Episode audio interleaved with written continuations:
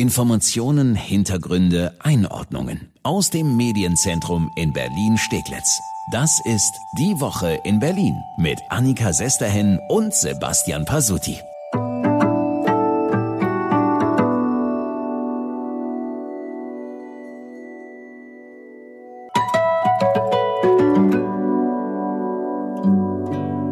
Merkst du was, Fasuti? Wir sind schon diese Generation, die sich alles erklären lassen muss von den jüngeren Menschen, vor allen Dingen, wenn es um Technik oh, geht. Ja. Ja, wir sind so altes Ecke, Entschuldigung. es ist unerträglich, voll peinlich, egal. Aber ein Hoch auf Lukas an dieser Stelle.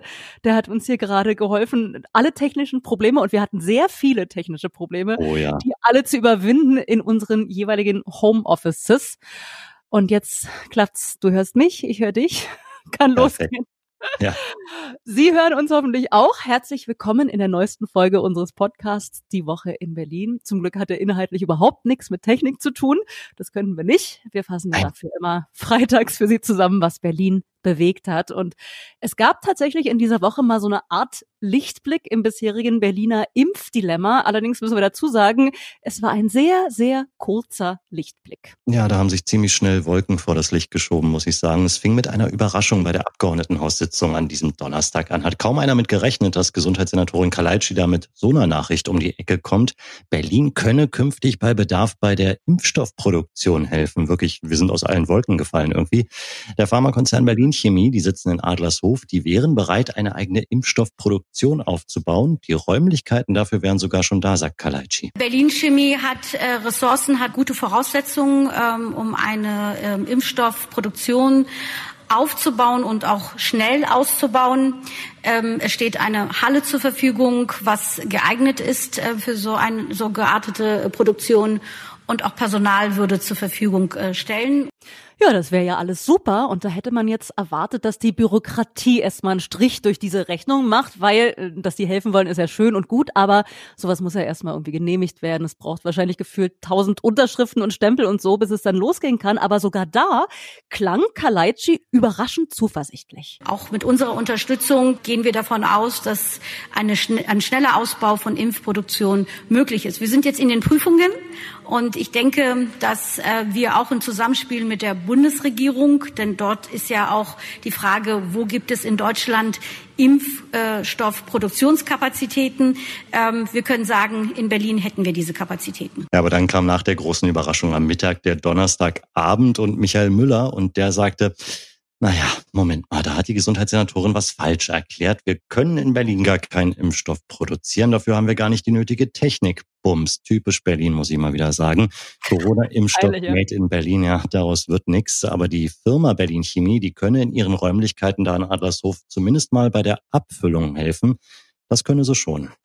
Ja, nützt uns das denn jetzt was? Also es wäre ja sehr sinnvoll, wenn diese Hilfe aus Berlin dazu beitragen würde, die Lieferengpässe zu überbrücken. Das ist ja das Problem, was wir gerade haben mit den ja. Impfstoffen, damit es dann endlich mal vorangeht. Äh, nach wie vor sind wir jetzt äh, noch weit entfernt. Ne? Wir haben sechs Impfzentren in Berlin, drei sind nur in Betrieb und die meisten Impftermine, die sind da erstmal verschoben in den März wegen Impfstoffmangels. Ja, aber auch das Abfüllen könnte ja schon helfen, die Sache wenigstens etwas zu beschleunigen und schneller ausliefern zu können für eine Berlin-eigene Produktion. Da fehlt übrigens aber nicht nur die Technologie, sondern auch eine Lizenz, die vergeben die jeweiligen Hersteller. Und das ist wohl eher unwahrscheinlich, dass die Firma Berlin Chemie an so eine Lizenz rankommt.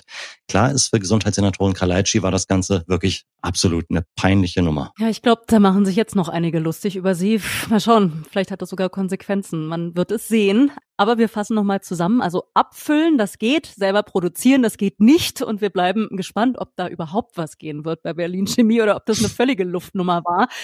Wir könnten einen richtigen Lichtblick wirklich gebrauchen, ne? wenigstens einen kleinen Schritt in die Richtung. Alle in Deutschland können sich bis zum Sommer impfen lassen, denn so lautet ja eigentlich das Versprechen der Bundesregierung. Wir sind leider noch ganz schön weit davon entfernt.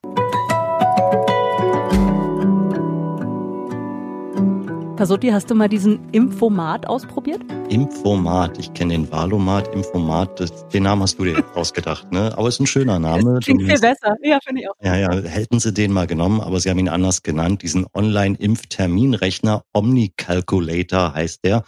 Und ja, Ich habe ihn ausprobiert auf deine Empfehlung hin und äh, ich muss sagen, seitdem laufe ich ein bisschen mit äh, ja, einer Schippe rum, einer Fleppe im Gesicht. Bei mir kam raus erster möglicher Impftermin äh, Februar aber nicht jetzt im Februar, sondern Februar 2022, also nächstes Jahr. Ähm, ja, da kann ich mich mal ganz ja, Mach dir mal einen Tee. Abwarten und Tee trinken quasi. Also ich Krass, ne? in einem Jahr. Ja, ja. Wie sieht's bei dir aus? Ja, ich habe das auch äh, versucht. Bei meinem ersten Versuch war es genau das gleiche Ergebnis wie bei dir, Februar 22. Dann habe ich aber nochmal geguckt und man kann da bei einer Liste auch anklicken, ähm, irgendwelche Vorerkrankungen und tatsächlich ist da Asthma dabei. Das habe ich, bingo.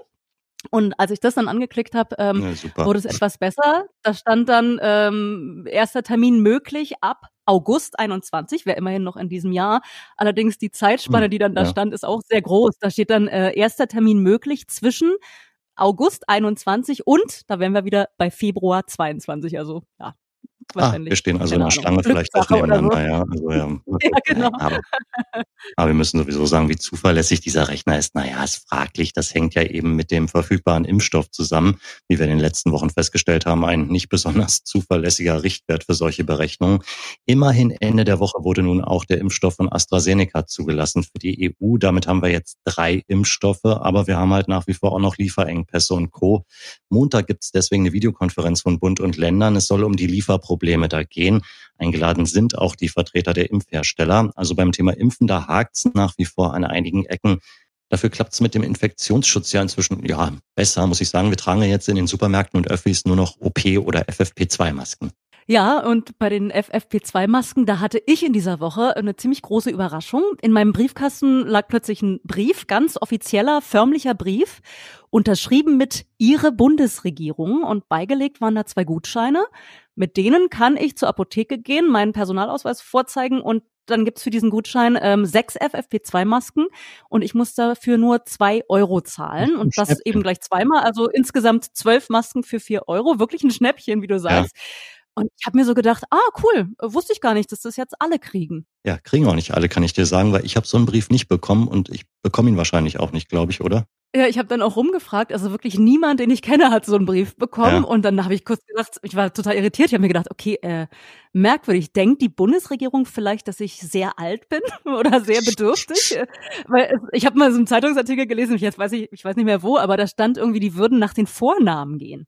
Ja, das muss irgendwie so ein Einkaufsblättchen oder sowas gewesen sein. Also heißt ja nicht irgendwie Erna Hilde Sesterhen. Ja, ja, genau, die Apothekenrundschau. Aber du heißt ja nicht irgendwie Erna Hilde Sesterhen, sondern etwas älterer Name, sage ich mal. Annika klingt jetzt nicht so wahnsinnig alt. Und es hat auch wirklich nichts mit dem Namen zu tun. Die gehen nicht nach den Vornamen. Die Bundesregierung arbeitet für diese Schreiben mit den Krankenversicherungen zusammen, bekommen also die Geburtsdaten, die wissen schon, wie alt du bist. Diese vergünstigten Masken gehen aber eben nicht nur an Senioren, sondern an alle, die zur Risikogruppe gehören. Ja, und bei Risikogruppe, da wären wir dann eben schon beim vorhin erwähnten Asthma. Deswegen bin ich da wahrscheinlich mit. Ja, genau. Die Krankenkassen gucken da nämlich, wer zwischen Januar 2019 und Dezember 2020 beim Arzt war und zum Beispiel eine Behandlung wegen Asthma hatte. Aber auch chronische Bronchitis gehört dazu, könnte so ein Fall sein oder eine Autoimmunkrankheit. Und wenn dem so ist, dann bekommt man diesen Brief, dann bekommt man diese Gutscheine. Ja, und dann ist eben Schnurz, wie alt man ist und auch egal, wie man mit Vornamen heißt, wobei nichts gegen Hilde, ne? So hieß meine Großtante, by the way. Niemals. Äh, äh, bei dem Brief war eine Sache allerdings etwas absurd. Äh, ich habe den wirklich vor wenigen Tagen, also jetzt Ende Januar bekommen und im Brief steht so, drei Masken konnten Sie bereits kostenlos bis zum 6. Januar in Ihrer Apotheke abholen. Wo ich auch, wo ich auch dachte, ja super für die Info im Nachhinein. Das hat mir vorher halt kein Schwein gesagt, aber na gut, egal, äh, Schnurz. Ich hoffe übrigens sehr, ne, dass andere Berliner und Berlinerinnen, die noch viel eindeutiger als ich zu, zur Risikogruppe gehören und die wirklich Schutz brauchen, dass die diesen Brief bekommen haben und auch früher diese Info bekommen haben und dass die jetzt alle solche Gutscheine haben für diese FFP2-Masken.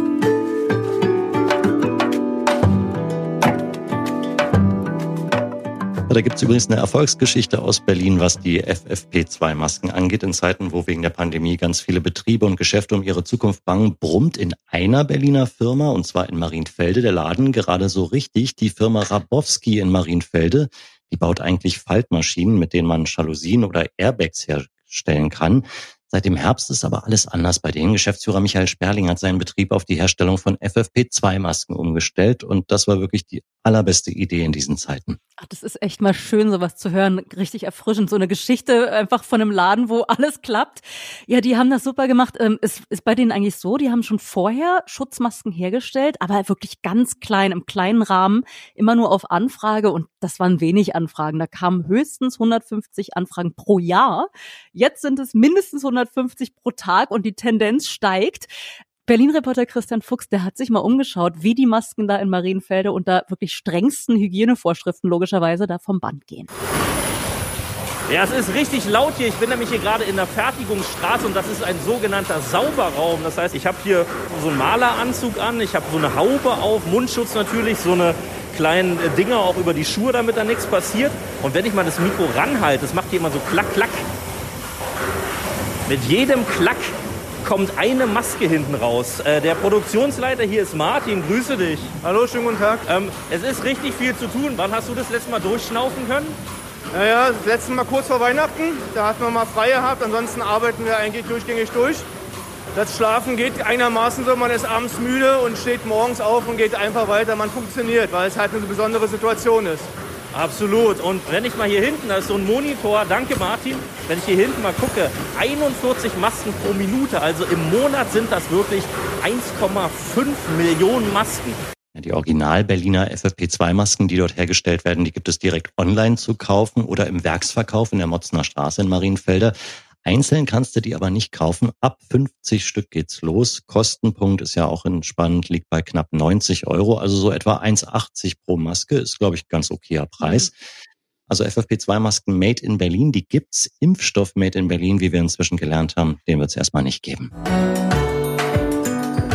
Vielen Dank, dass Sie reingehört haben in unseren Podcast Die Woche in Berlin und wir hören uns hoffentlich bald wieder. Ja, einmal die Woche gibt es unseren neuen Podcast. Wissen Sie inzwischen, immer freitags fassen wir die Top-Themen der Woche für Sie zusammenzufinden, überall, wo es Podcasts gibt, auch auf berlinerrundfunk.de und erst2.de. Ja, und wir freuen uns natürlich auch immer, wenn Sie uns eine gute Bewertung da lassen oder uns auf Spotify folgen zum Beispiel. Oder einfach wie früher machen, einfach weitersagen. Einfach weitersagen, wie, wie früher den Freunden, den Verwandten. Ja, vielen Dank auf jeden Fall und bis dahin, schöne Woche.